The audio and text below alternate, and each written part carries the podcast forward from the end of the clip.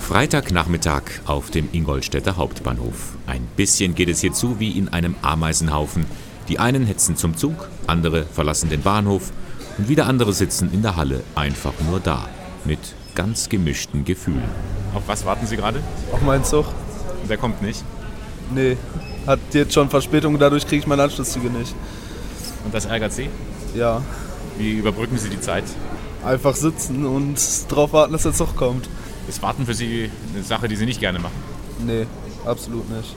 Sie scheinen zu warten. Ja, und zwar auf unseren Zug, den wir gerade um eine Minute verpasst haben. Wann geht der nächste? In einer Stunde.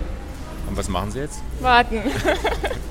Ist nicht schön. Nein, ist nicht schön. Vor allem ist es kalt und nass und eklig.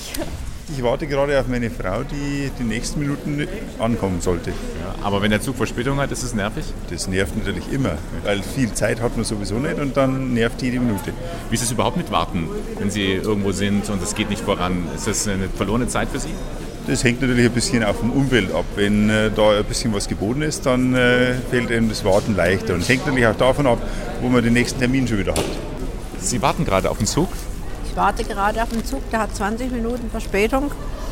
Im Moment macht es mir jetzt nicht viel aus, weil es nach Hause geht und da macht es nicht so viel aus, wenn ich 20 Minuten später bin. Wie ist es überhaupt, wenn man auf irgendetwas warten muss, ob dem Zug oder sonst wie? Ist das eine Sache, die Sie gerne machen oder nervt das? Also insgesamt gesehen warte ich nicht gerne, muss ich sagen. Vor allen Dingen warte ich da nicht gern, wenn, ich, wenn es ungewiss ist, wenn ich nicht weiß, äh, wie lange das Warten dauert.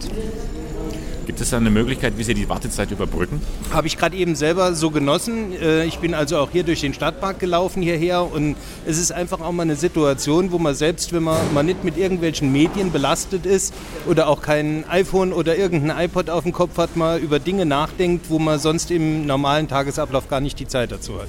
Das heißt, man muss das Warten sinnvoll gestalten, dass es eine gute Zeit wird. Ja, denke ich auch. Das Warten hat einfach auch seine Vorteile, dass man sich, wie gesagt, über die ein oder anderen Dinge Gedanken machen kann, wo man normalerweise in der Hektik des Alltags nicht dazu kommt.